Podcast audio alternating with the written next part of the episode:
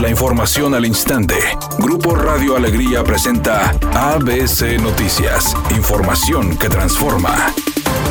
El gobierno de Nuevo León dio a conocer este jueves el aumento de 618 casos confirmados de COVID y 36 fallecimientos. Con esta información, el estado suma un total de 40.626 contagios y 1.581 muertes por esta enfermedad.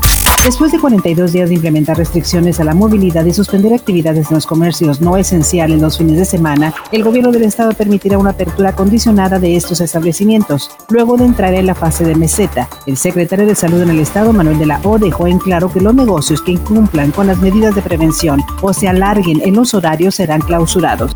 Señaló que las multas van desde los 80 mil pesos hasta un millón, dependiendo de las irregularidades que se encuentren, al advertir que serán más estrictos. Por su parte, el presidente de la Cámara Nacional de la Industria de Restaurantes y Alimentos Condimentados, Jorge Müller, calificó la apertura en fin de semana de un gran avance, lo que representa un gran paso para la economía del sector restaurantero en la entidad. Ya es un gran paso el que se dio. Esto va a definitivamente dar uh, un respiro a los restaurantes. Ahora falta lo más importante, que las gentes que la sociedad se cuide y que cuidándose asista a los restaurantes. Además señaló que estas medidas ayudarían para que cerca de mil restaurantes puedan volver a abrir sus puertas y generar de nueva cuenta los empleos que se tenían antes de los cierres por la pandemia.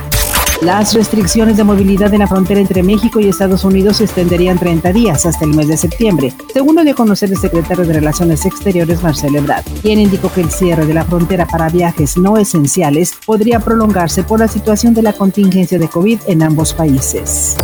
Editorial ABC con Eduardo Garza. El alcalde de Cadereyta, Ernesto Quintanilla, otra vez fue denunciado por contratos sospechosos de corrupción, ahora por casi 20 millones de pesos. Al menos así lo asegura el diputado local del PAN, Eduardo Leal. Según este legislador panista, el presidente municipal de Cadereyta, Ernesto Quintanilla, ha favorecido a una empresa llamada Comercializadora Abastecimientos Regiomontanos con contratos millonarios a cambio de retornos de dinero. Así lo dijo el legislador, por lo que se abrió una investigación en contra del alcalde de Cadereyta. Lo que era un secreto a voces finalmente es oficial.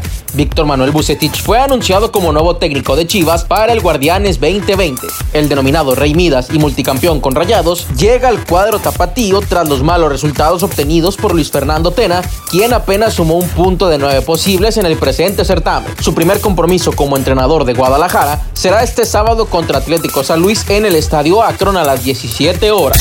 El actor Orlando Bloom se decidió a dar voz al príncipe Enrique en una próxima serie animada de HBO Max que trata sobre la familia real británica. Si se animó fue porque su esposa, la cantante Katy Perry, lo animó. Él dice que lo estuvo pensando mucho porque es un chico británico y le gusta conducirse con respeto y mucho más a la realeza, pero cuando vio que el guion era inteligente, ingenioso y estaba hecho con cariño, decidió aceptar.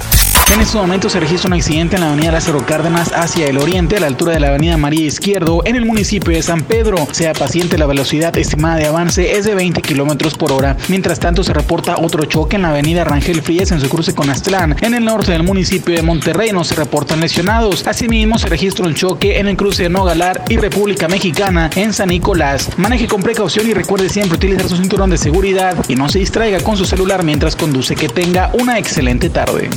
El pronóstico del tiempo para este jueves 13 de agosto del 2020 es una tarde con cielo despejado. Se espera una temperatura mínima que oscilará en los 30 grados. Para mañana viernes 14 de agosto se pronostica un día con cielo despejado. Una temperatura máxima de 36 grados y una mínima de 24. La temperatura actual en el centro de Monterrey 34 grados. ABC Noticias. Información que transforma.